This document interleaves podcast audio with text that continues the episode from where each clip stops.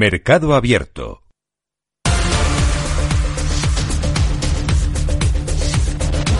Vamos a mirar al mercado de divisas y materias primas con Diego Morín, analista de IG. Hola Diego, ¿qué tal? Muy buenas tardes. Hola, muy buenas tardes, Rocío. Bueno, hoy lo que toca es comenzar mirando al real brasileño ante el curso de los acontecimientos, de los últimos acontecimientos políticos en el país, eh, con ese asalto a las instituciones eh, en la pasada noche.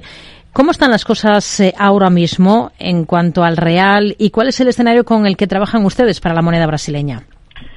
Bueno, a ver, la verdad que la situación no ha variado, ¿no? Pese a esas últimas eh, revueltas, ¿no? Están viviendo ahora mismo en, Brasil, el real brasileño prácticamente se mantiene de una manera lateral frente al, dólar americano, eh, cotizando alrededor de los 5,28 reales y sigue pues dentro de un rango de negociación bastante amplio, ¿no? O sea, que nosotros manejamos pues que pueda seguir manteniéndose pues estable dentro de esos, eh, ese nivel de, resistencia como son los 560 y soporte de 507, ¿no? Por tanto, de momento, eh, bastante eh, estabilidad en el, en el mercado del real brasileño frente al dólar americano, como decía. Es un día en el que tenemos varias referencias macro en la eurozona, por ejemplo, el desempleo que se mantiene en una tasa del 6,5% en el mes de noviembre, repite ese mínimo histórico que había alcanzado un mes antes. Tenemos también datos de confianza del consumidor, en este caso del mes de, de enero. ¿Qué conclusiones saca de la macro del día? Bueno, a ver, son datos positivos. Sí es verdad que, bueno, son del pasado mes de noviembre, pero yo, sobre todo, hay que mantener un poco la cautela y ver, eh, sobre todo, cómo se va focalizando, bueno, cómo cierran los datos este año pasado, ¿no? Próximas publicaciones, pero sobre todo, eh, para hacer un balance positivo, yo hablaría ya a base del primer trimestre, ¿no? Sí es verdad que pues la macro ha dado eh, las últimas semanas un respiro, ¿no? Que eso está provocando también eh, subidas en este 2023, pero esto hay que cogerlo con pinzas a ver qué actuación va a ir desembocando en desarrollando en las próximas semanas eh, el Banco Central Europeo. Hmm. El euro hoy está recuperando terreno de forma clara frente al billete verde estadounidense. ¿Qué estrategia seguiría ahora mismo con este cruce? Bueno, el euro está ahora mismo rompiendo un nivel importante, máximo eh, del pasado día 15 de, diciembre, eh, los 1,07 dólares. Por tanto, a partir de aquí, el próximo objetivo que tiene en el corto plazo es la zona de los 1,10, ¿no?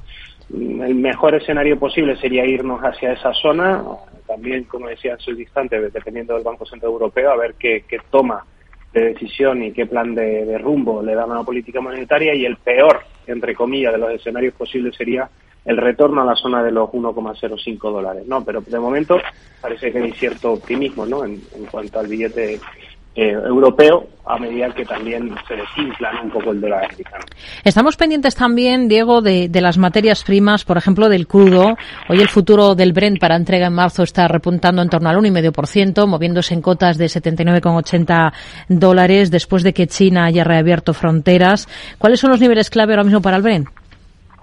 Bueno, eh, está manejándose en niveles entre los 80 y 85 dólares. Y es verdad que estaba la semana pasada negociando, ¿no? Comenzaba el año de una manera bastante negativa, eh, testeando niveles de diciembre del 2021. Este es el peor de los escenarios posibles. Vamos a ver también si esta reapertura de posible, eh, ¿no? A medida que se vaya replanteando cómo China quiere, pues, reabrir, ¿no? Todas sus fronteras, si va creando mayor demanda de crudo, ¿no? Pero ahora mismo se encuentra en una fase correctiva eh, que viene desde esos máximos después de la, de la guerra de Ucrania hmm. y de momento manejamos ese, esa cota en el corto plazo de, 5 dólares, ¿no? entre los 80 y 85 dólares a ver cómo se va manejando en, las próximas semanas. Hay otras materias primas que están ahora en el centro de atención. Una de ellas puede ser, por ejemplo, el paladio. ¿Qué estrategia plantearía ahora mismo con ella?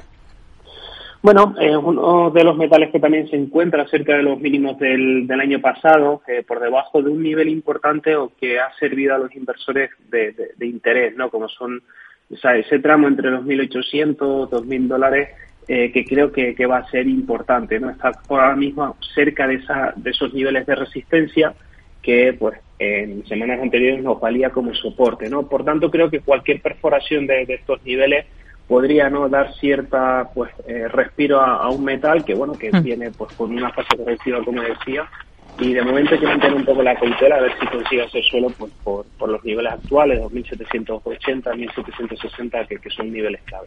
Nos quedamos con ello. Diego Morín analista de IG gracias como siempre. Muy buenas tardes. Muchas gracias buenas tardes a todos